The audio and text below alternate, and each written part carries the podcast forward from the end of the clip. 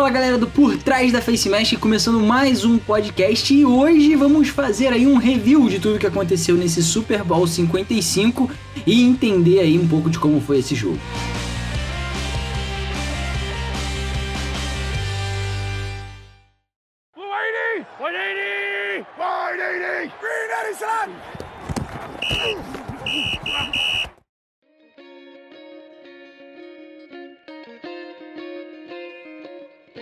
Mesmo que vocês já ouviram. Meu nome é Gabriel Zani, tô aqui com o Flash e o Iago novamente pra gente falar, encerrar aí a nossa temporada de 2020-2021 e iniciar já na semana que vem a temporada 2021-2022, já falando de draft, free agency, enfim, mudanças que esses times terão pro ano que vem. Mas antes, vamos passar um pouco do que aconteceu nesse Super Bowl, alguns números e curiosidades que a gente teve e se é que esse Buccaneers aí, com Tom Brady, sem Tom Brady, com Gronkowski, sem Gronkowski, o Godwin, o Antonio Brown são free agents, ficam, vão embora, vamos falar de tudo isso hoje. Mas antes disso, já queria pedir para você que está aqui ouvindo, divulgar, ajudar a gente na divulgação do nosso podcast no nosso perfil do Instagram também, no arroba PTFaceMask, segue a gente lá e não deixa de chamar, mandar esse podcast para algum amigo teu que gosta da bola oval, que vai gostar, principalmente se for torcedor do Buccaneers, vai gostar de ouvir esse podcast aí. Flash, você me disse aqui que o Mahomes sairia campeão desse jogo. Não foi o que aconteceu. E agora? Ah, agora é sentar e chorar, né? Porque com muito dinheiro no bolso, muito mais rico, porque assinou um contrato de 500 milhões de dólares. Mas é o que eu tava falando antes da gente gravar, né? Vi no Instagram, achei engraçado e é verdade. Agora a gente sabe como seria o Mahomes se ele tivesse sido draftado pelo Chicago Bears. Olha aí, é, é, é um ponto interessante. É um ponto interessante que você tem que eu não tinha parado para pensar antes, mas é verdade, porque, né? Talvez ele não tivesse aí a melhor OL do mundo. E, aliás, isso deixa muito claro pra gente a importância da linha ofensiva, né? Principalmente o Chiefs, que tem aí um jogo de screen, um screen game muito complexo e que não dá para você de uma hora para outra mudar os caras de posição, botar caras que não jogam normalmente ali e achar que tudo vai funcionar do mesmo jeito. Acabaram tendo que deixar running backs, Tyrants para bloquear, e isso modificou totalmente o ataque do Chiefs. E no fim das contas, nenhum TD. Você esperava por isso, Thiago? Esse nenhum TD aí, ou, porra, foi complicado, né? Foi, porra, eu tava vendo hoje, né, que foi o primeiro jogo desde o high school do Mahomes que ele que não tem um TD ofensivo, né? Quer dizer, no, no caso não teve nem TD defensivo do Chiefs, né? Então, porra, foi bem bizarro. É óbvio que a gente esperava que ia ser um jogo parelho, ia ser um jogo duro, mas não esperava que seria tanto perrengue assim pro Mahomes, né? É... E rapaz, sair de um jogo sem ter um TDzinho ofensivo ali ficou meio feio, né? Pô, ficou muito feio. Essa verdade é que eu acho que não ficou nem tão feio assim pro Mahomes, porque a gente viu o cara ali dando a vida, basicamente, dentro de campo, Sim. né? Ele que, inclusive, vai ter que operar aí, se eu não me engano, o dedão dele do pé nessa off-season, algo que já tava incomodando ele há algum tempo, mas que, para essa pós-temporada, a gente viu que. Não, não, vamos dizer, ele mesmo falou isso, né? Ele falou: não dá para dizer que isso foi um fator que é, mexeu no meu jogo, porque eu joguei bem os últimos jogos e tava com a mesma dor. Então, não foi isso que fez com que o nosso desempenho não fosse tão bom. Mas é algo que a gente sabe que quando o atleta está se sentindo 100%, a chance dele performar melhor é muito grande. Enfim, de qualquer jeito, o Tampa Bay ganhou, a verdade é que ganhou com facilidade, foi 31 a 9 no fim das contas, e o Chiefs em nenhum momento do jogo ameaçou essa dominância do Buccaneers. A gente sabe que a arbitragem teve sim algumas chamadas ali, é, digamos assim, controversas, né, em algumas interferências, alguns holdings defensivos, etc. Mas a verdade da verdade é que podia chamar tudo ao contrário, que o Buccaneers continuaria batendo e provavelmente batendo de muito ainda nesse time do Chiefs, porque realmente a, a, o duelo nas trincheiras ali falando tanto da DL do Buccaneers contra a OL do Chiefs, como a OL do Buccaneers contra a DL do Chiefs também. O Buccaneers, a verdade, é que dominou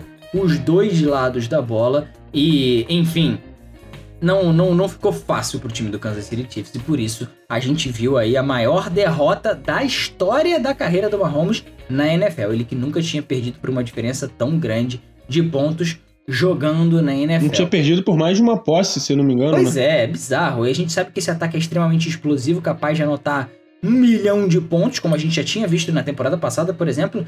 24 pontos de diferença para o Houston Texans. O Chiefs foi lá e simplesmente virou o jogo. Mas dessa vez a gente percebeu ali quando o Tampa Bay abriu duas posses, a gente já olhou e falou: é, talvez dessa vez seja um pouquinho mais complicado, porque não tá bonito pro lado deles. E aí, Flash, eu pergunto para você aí um momento aí do jogo que você acha que a vaca deitou realmente pro, uh, pro, pro, pro time do Chiefs, ou um momento marcante para você ali dentro do jogo? É, eu, eu acho que realmente você tá coberto de razão aí sobre a questão da arbitragem, porque estava inclusive comentando no grupo da arbitragem com os meus amigos o quanto era uma arbitragem ruim, né?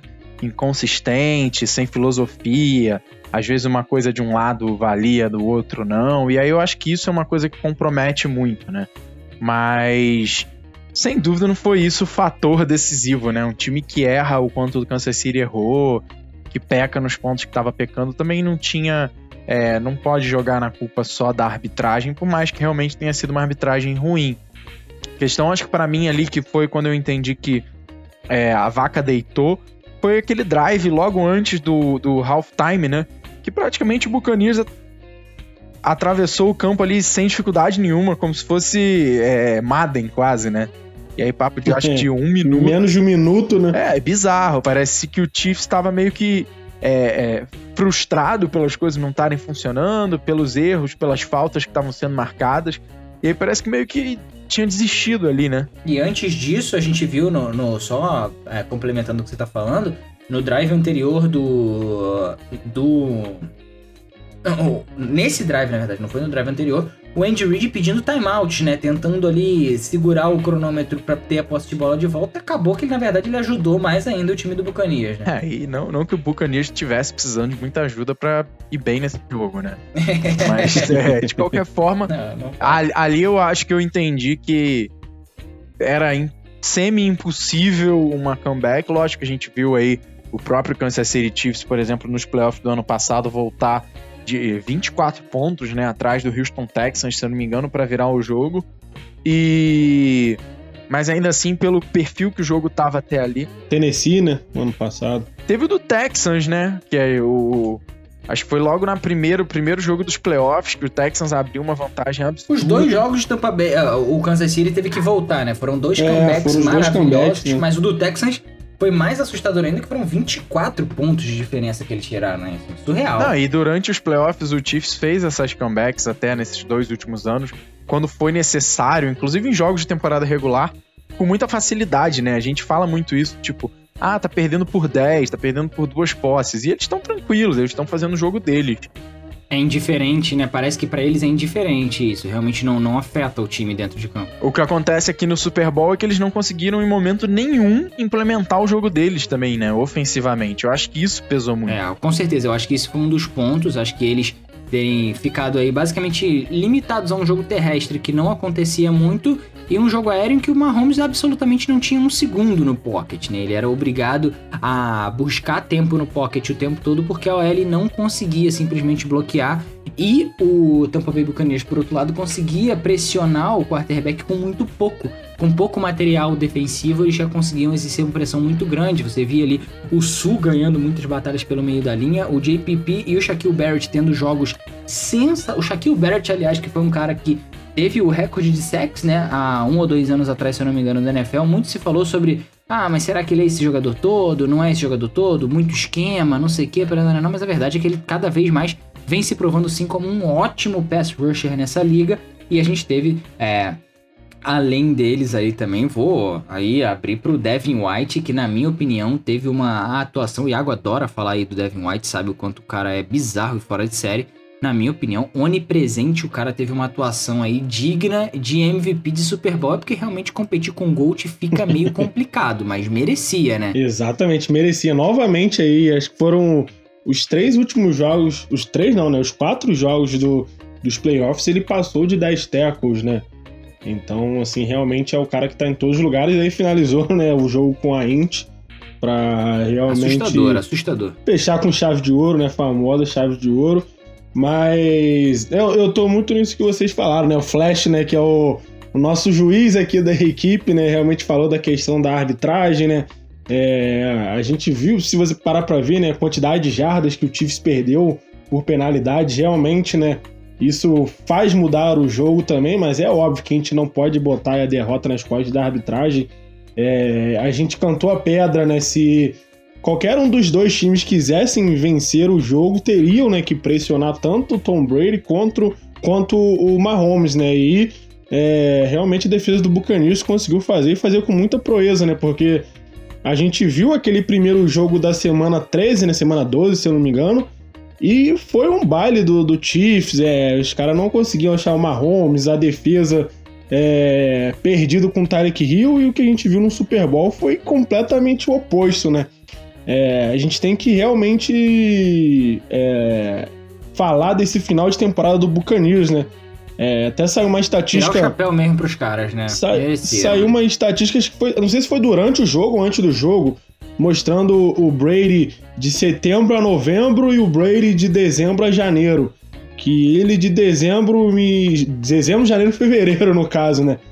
Ele simplesmente teve sete jogos, sete vitórias. Se eu não me engano, foram quatro índices só. No outro período ele teve é, mais quase 20 índices. Então, assim, o cara teve uma evolução realmente muito bizarra nesse final de temporada.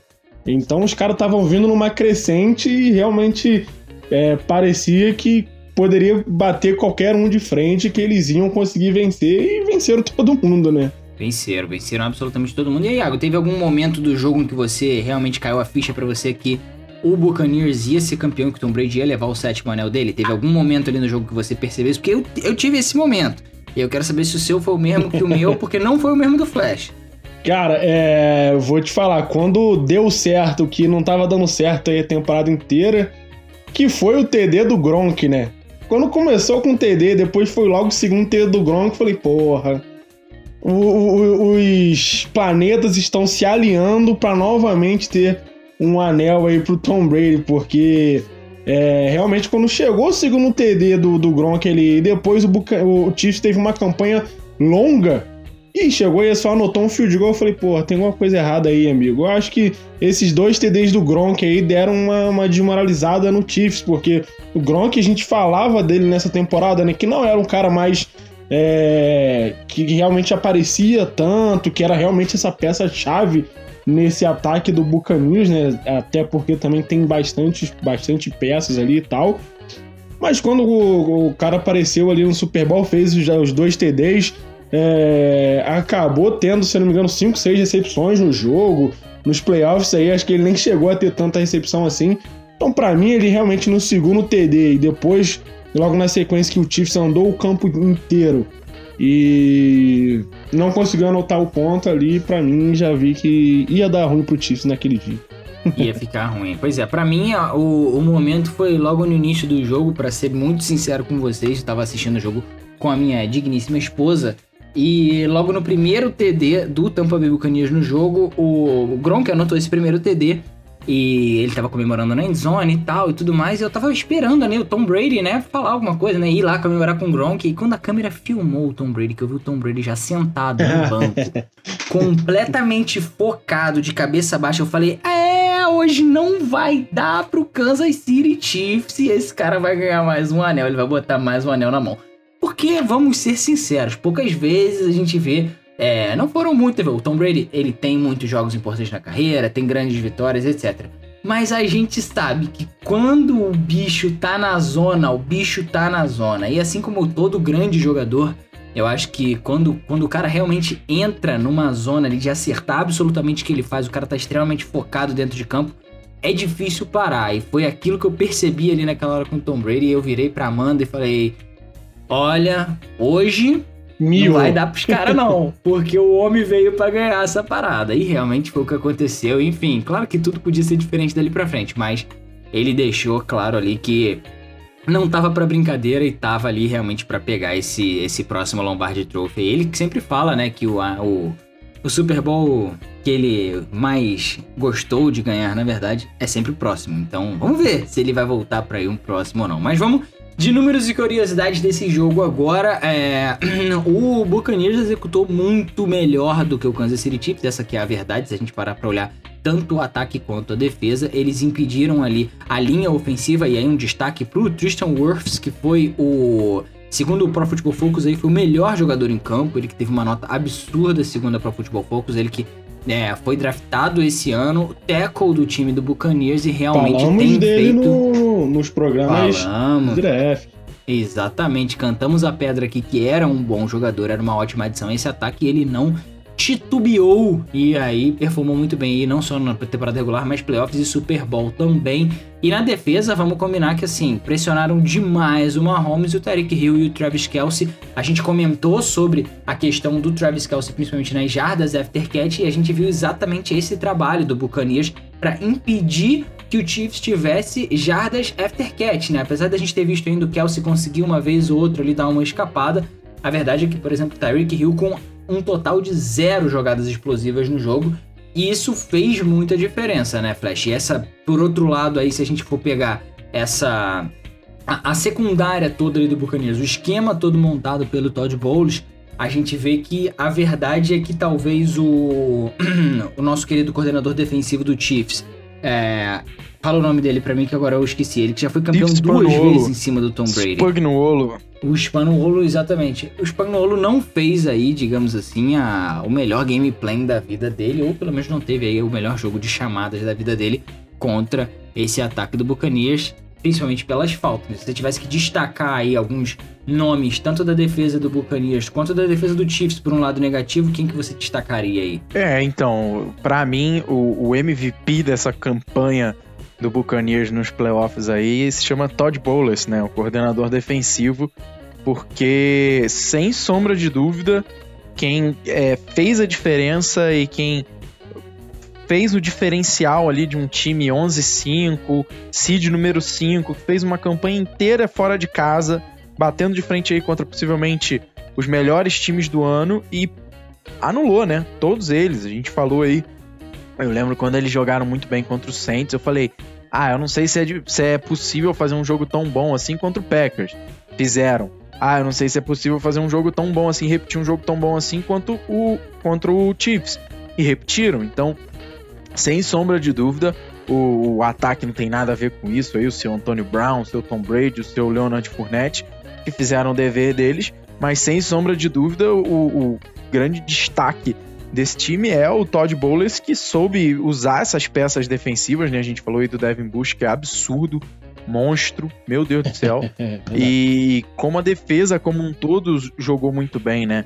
A gente falou, por exemplo, sobre parar o Tyreek Hill, como eles iam fazer. Eles conseguiram parar de um jeito diferente, né? Eles usaram dois safeties boa parte do tempo. Não precisaram botar três, quatro no fundo, mas pressionaram, né? Pressionaram tanto aí que 55% dos snaps do Mahomes ele estava sob pressão.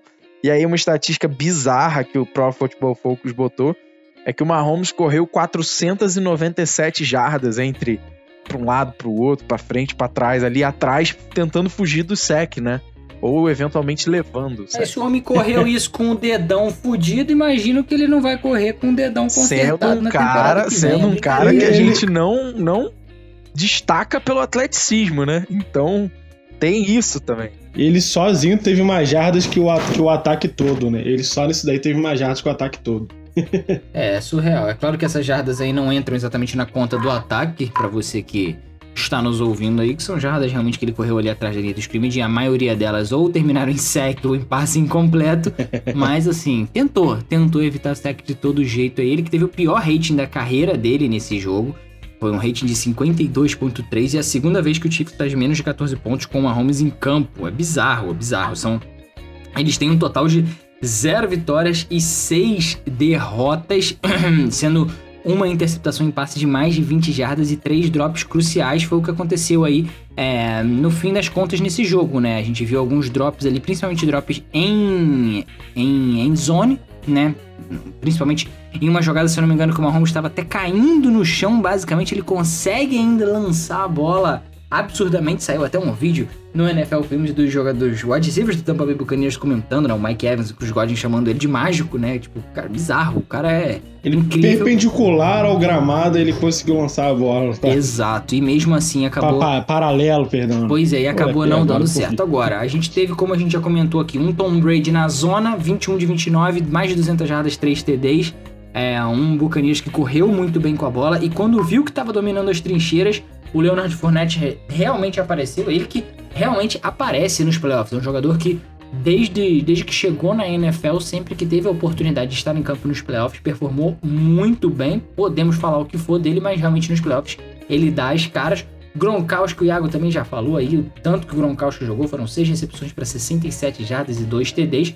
Por outro lado, o Travis Kelce teve um jogaço também, né? 10 catches e 133 jardas, mas é aquilo. Perdeu, perdeu, ninguém vai nem lembrar desse jogo do Kelce, só vão lembrar ali dos dois TDs do Gronkowski no fim das contas. E aí, antes da gente entrar em alguns outros jogadores interessantes, é, e aleatórios, digamos assim, né? Como o Lixão McCoy, o Le'Veon Bell e o próprio Jason Pierre-Paul, que tem curiosidades legais, eu queria fazer uma pergunta para você, Iago, sobre os dois coordenadores do time do Caninos, o Todd Bowles e o Byron Leftwich. Você acha que esses dois caras têm chance de virar head coach. Não, tem chance não, porque tem chance, você vai falar que tem, eu já sei que vai falar que tem. Eu quero saber se eles vão ser head coach ou não na temporada que vem. Quero que você bote o teu na reta aí. Pô. Não sim, tem sim. De falar que tem chance, né? É, muitos falavam do, do Todd Bowles, né? Ele que já teve, né, é, uma chance como head coach, né? Teve.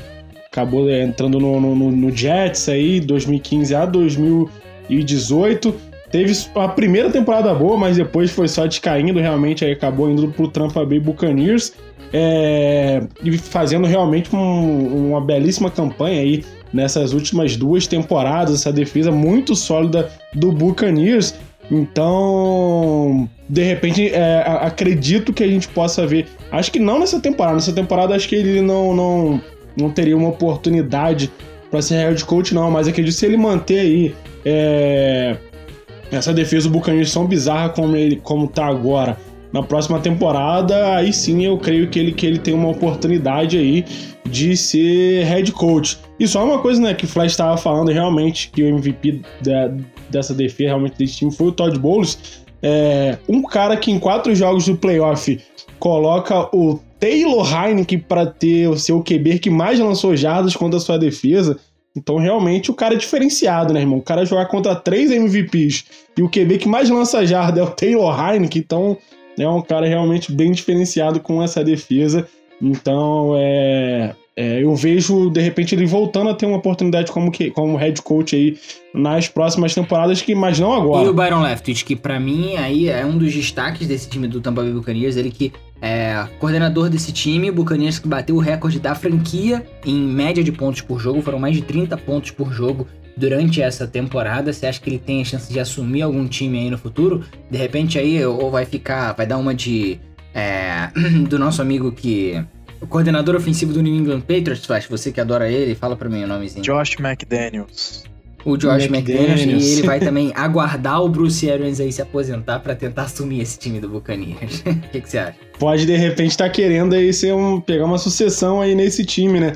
Mas é, é aquilo também, né? Ele acabou entrando aí realmente no, no último ano como coordenador e agora ele já pegou o Gold, né? Então ele teve uma, uma crescente aí, o cara saiu do James Wilson pro Gold e realmente te vê aí num ataque bem bizarro, né? E eu queria de repente vê-lo com.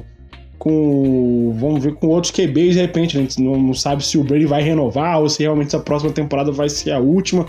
Mas eu queria de repente é, mantê-lo um pouquinho mais aí nesse cargo de coordenador ofensivo para ver realmente se ele é capaz né, de, de ser um bom coordenador até com outros quarterbacks, né? Porque realmente com, com o Tom Brady e tal, com esses alvos todos que ele tem, com o jogo corrido e tal, realmente ele conseguiu fazer chover. Mas. Tá jogando Madden, né? Ficou uma mata, né? Tá jogando é, com Gold, exatamente. Time 99, aí, aí vira uma mata. Tá, né? tá mais fácil para ele, né? Ele não precisou desenvolver ninguém ali e tal, né? Realmente ficou um pouco mais fácil o caminho dele. Acho que ele precisa um pouco mais, é porque ele começou também tem pouco tempo, né, como coordenador. Ele, pra galera que não conhece, foi quarterback e tal. A gente até chegou a pegar um pouco da carreira dele, né? É, um no... quarterback que não era de todo ruim, não. Um bom backup. Um bom, bom backup. É, um exatamente. Backup, na verdade. Mas acredito que esse aí realmente precisa de um pouco mais de experiência ainda, né? De vivência. É, vamos esperar pra ver. Agora, outras curiosidades interessantes sobre o Super Bowl. O Lixão McCoy, running back atualmente do Tampa Bay Buccaneers, Ano passado estava no Kansas City Chiefs e ele conseguiu aí o segundo anel dele sem jogar absolutamente nenhum snap no Super Bowl. Ele é o único cara que tem dois anéis, foi para dois Super Bowls para times diferentes em anos consecutivos e absolutamente não entrou em campo, que é muito interessante. Eu, por exemplo, adoraria estar na posição dele manteria ali o meu corpo saudável, feliz, tranquilo, dois anéis, pá, nenhum snap. Porra, Blaine Gabbert, irmão, saiu do Jacksonville pra ganhar um anel. Porra, é isso. Não só ele, né? O Leonard Fournette, enfim, tem bastante gente aí que acabou é. se dando bem nessa história. A galera, a galera que tá ouvindo aí, que já assistiu Blue Mountain State, aquela série maravilhosa que passava na MTV, tá ligado que quarterback reserva é a melhor posição desse esporte. Aí, ó, dica para você que tá começando no esporte agora já sabe a posição que você deve galgar dentro do seu time. O Le'Veon Bell, é, running back atualmente no Kansas City Chiefs, não teve nenhum snap no jogo também, ele que foi importante aí, né? A gente vê nomes interessantes, o Le'Veon Bell e o Antonio Brown, um por cada lado jogando esse Super Bowl. O Steelers tendo a temporada que teve, né? Não vamos entrar aqui para comentar do Corvette Corvette, mas enfim, é aconteceu o que aconteceu com a temporada dos Steelers e o Jason Pierre-Paul, para vocês que não sabem, já perdeu alguns dedos aí numas brincadeiras da vida, mas nunca perdeu um jogo em playoff. O homem tá 8-0 em playoff, tem dois títulos, um com o New York Giants e um com o Tampa Bay Buccaneers, ambos jogando como wild card, vindo lá, jogando fora de casa, ganhando todos os jogos, chegando até o Super Bowl, como porra, ele time que ninguém espera nada e pá, dando porrada underdog total. Então Jason Pierre-Paul aí, mais um, uma curiosidade maneiríssima desse Super Bowl. E, enfim, uma curiosidade muito legal pra gente falar em relação a esse título do Tampa Bay Buccaneers é a questão aí dos coordenadores principais serem negros, tanto o Todd Bowles quanto o Baron Leftwich, algo que a gente já comentou aqui, dois prováveis head coaches num futuro próximo, se não até nessa próxima temporada da NFL dois dos não melhores. Não só eles, né? É, não só eles, mas muitos dos coordenadores, muitos dos técnicos ali, o head coach assistente também, eu não Isso. lembro o nome dele agora, mas ele, se eu não me engano, também é. E o coach de special team, né? Que são, em tese, aí, as quatro funções de liderança mais importantes dentro do time, né? Os quatro caras ali que você quer ter ao seu lado. Exato, então isso aí é, porra, legal demais. E além disso, se não fosse o suficiente, duas mulheres na comissão técnica do Tampa Bay Buccaneers é um. Fica aí o recado, né? De que muitas vezes o que falta talvez seja simplesmente a oportunidade. Então, para os outros times aí que às vezes é, negligenciam né, pessoas para essas posições, é, tá aí mais do que provado que qualquer um pode performar e pode fazer um trabalho muito bem feito, desde que tenha capacidade para isso e o Bucanias deitou na capacidade para fazer isso acontecer. Outra, outra parada também, né? Que de repente pode ser o, o fim do, da, da, Madden Curse, né? Pode, Que tivemos três covers de Madden, do, capas de Madden sendo campeão no mesmo Super Bowl, né? É verdade, é verdade. Você falou uma coisa interessante agora. Antônio e, Brown, e Brady e Gronk, Gronk né? Exatamente. Né? A gente tinha a outra capa que tinha sido uma Mahomes que tava no Super Bowl também. Então vamos combinar que a capa do Madden agora é. virou, virou do avesso, que agora que todo mundo quer que a capa do Madden. Aliás, quem será a capa do Madden da próxima temporada, hein? Eu não sei. Só quero será. saber do NCAA que vai voltar. É. Pô, o problema é que só vai voltar pro PS5 e pro Xbox Motherfucker. Meu dinheiro não está dando para isso ainda. Mas isso a gente gente resolve depois, não tem problema. A questão no momento é, o Bucanias chegou, fez isso tudo que a gente falou, porra, time fodástico, para. Tem como esses caras voltarem a fazer o que fizeram esse ano no ano que vem e o que, que precisa para isso, Flash? É curioso, né, cara? Porque o efeito Brady que a gente falou, né? Muito jogador bom topando jogar por um dinheiro pouco só pra estar tá num time competitivo, né? E aí eu acho que tem situações e situações. Por exemplo, caso do Gronkowski aí, o cara já botou dinheiro no bolso do que ele queria, agora ele quer jogar de rolé, né? Tem contrato de publicidade pra caramba também, para ele é interessante. Só que eu já acho que é diferente a situação, por exemplo, de um Creed Godwin, né? É um cara que tá terminando aí o contrato de novato. É o contrato que ele quer fazer dinheiro e ele tem que fazer dinheiro, né? Afinal de contas, o cara tá botando o corpo dele em risco ali todo jogo, né? E caso do Furnette também, né? Que veio de um contrato de calor, foi cortado, assinou por muito pouquinho. Se quanto será que esse cara vai cobrar para ficar no time? E aí a gente tem um time do Buccaneers que era bizarramente cheio de talento, jogando a praticamente o mínimo, né? E aí é, é, é muito difícil que todos esses caras aceitem voltar pelo preço que eles estão ganhando nesse ano, né? Tem a situação do Shaquille Barrett, por exemplo, que é um cara aí que provavelmente é, é, brigaria por um dos melhores salários da NFL de Ed Rusher hoje, talvez. E tá jogando sob franchise tag, né? E aí, será que o Bucks vai botar dinheiro nesse cara? E botando dinheiro nesse cara, de quem vai ter que abrir mão, né? Então, é aquilo que a gente sempre fala, o, o salary cap, ele é uma garantia de que você não vai ter essas panelinhas, né? Se o cara quer jogar ali, pô, o próprio, falando aí do Chiefs, né? O Le'Veon Bell tava ganhando 26 milhões por ano no Jets, foi pro Chiefs, topou jogar no Chiefs por um milhão. Tipo, beleza, por um ano tudo bem. Agora, ele não vai aceitar fazer isso a carreira dele inteira, né? E aí eu tô interessado em ver quem o Buccaneers vai manter, quem o Buccaneers vai pagar o que merece e quem o Buccaneers vai deixar, né? Ir embora. E assim, a gente tem que entender também até que ponto esse time do. A, a, o front office do Buccaneers está disposto a manter todos esses jogadores no roster, né? Porque a gente sabe que o Mike Evans deu uma entrevista ao final do Super Bowl. É, na verdade, não deu uma entrevista. O Bruce Arians deu uma entrevista falando que o Mike Evans tinha se aberto com ele e falado que, se fosse necessário, ele estava disposto a cortar o salário dele para poder manter todo esse time junto. Então a gente já vê o início de uma movimentação aí dos principais jogadores do elenco para abrir mão dos seus próprios salários milionários ou multimilionários para que é, isso seja, entre aspas, aí, dividido entre outros jogadores para todo mundo, no fim das contas, ficar feliz e todo mundo continuar jogando junto. A gente viu um, um Chris Godwin que teve muitos problemas com drop, aparentemente confiança nessa off-season. A gente não sabe até que ponto isso se reflete é, em outros momentos, mas parece a impressão que dá é que ele tá bem confortável no time, ele realmente só tava com essa dificuldade dentro de campo. No Super Bowl a gente viu ele, acho que se não me engano, dropar uma bola, mas assim, a gente sabe da, do potencial que ele tem, o grande jogador que ele é. O próprio Antonio Brown, que a gente não gosta nem de comentar muito aqui, mas a verdade é que teve uma participação crucial marcando um touchdown no jogo e não foi, a princípio, alvo de nada muito midiático, nem antes, nem durante, nem depois. A gente nem sabe direito o que está acontecendo na vida desse homem, porque parece que nem, nem é o mesmo cara, né? Então, a gente não sabe como esse grupo de recebedores vem pro ano que vem. O Gronkowski já falou que não vê motivo nenhum para ele não estar no Buccaneers no ano que vem. O Tom Brady não deu nenhum sinal de que vai se aposentar. Os running backs são muito bons, a OL é muito boa, a defesa é sensacional. Iago, eu não sei, mas se eu tô jogando nessa divisão ali, sou torcedor do Saints, porra, Drew Brees, cara, já não dá mais. Atlanta Falcons, porra, claramente é, temos aí problemas. Carolina Panthers não convence ninguém. A chance desse Buccaneers estar de novo nos playoffs no ano que vem como campeão de divisão, jogando em casa, sei não, me parece grande. O que, que você acha? É, parece grande, né? Eu tô nessa que o Flash falou aí, né? Esperar para ver é, o que, que eles vão decidir fazer, né? Porque realmente são bons jogadores que estão aí é, com o contrato se encerrando e tal, e obviamente não vai ter dinheiro para comprar, para comprar, para assinar com, com, com todo mundo, né?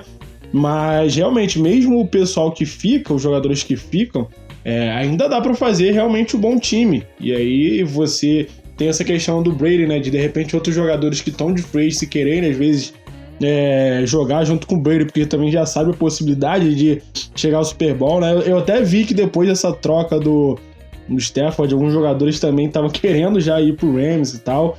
Mas enfim, é... e, e aí realmente são bons jogadores, né?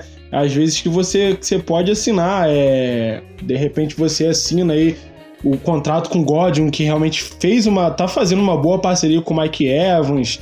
Então é um jogador novo ainda, apesar dos drops aí no, nos playoffs.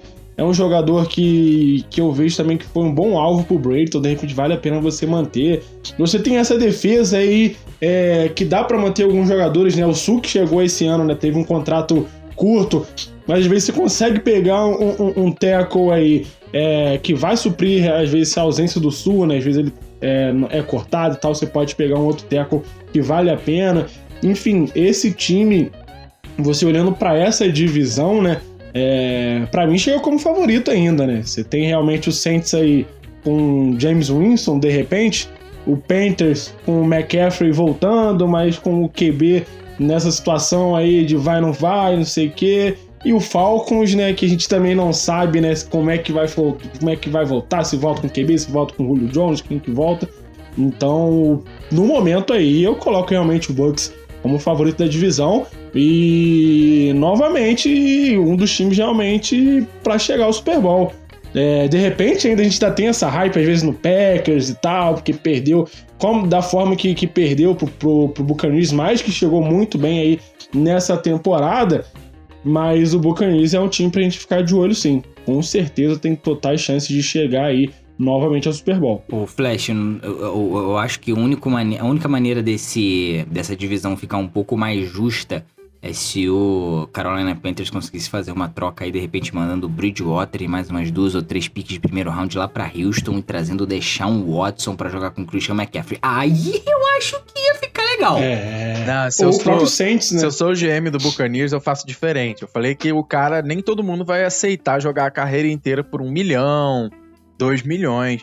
Mas sempre vai ter alguém querendo jogar com o Tom Brady, né? Então você pega o telefone, olha todo mundo que tem free agent aí, por exemplo, Allen Robinson. Fala assim, Allen Robinson, um aninho, Aliás. dois E milhõezinhos, ele já tweetou, né? Era o que eu ia falar agora. Eu ia. vem pra cá, ganha um anel, depois você vai ganhar dinheiro, hein? Pô, E aí eu faria isso com todo mundo, todo mundo. Panelinha. Eu ia comentar isso agora. O, o primeiro tweet do Allen Robinson ao final do Super Bowl foi: Eu quero um anel.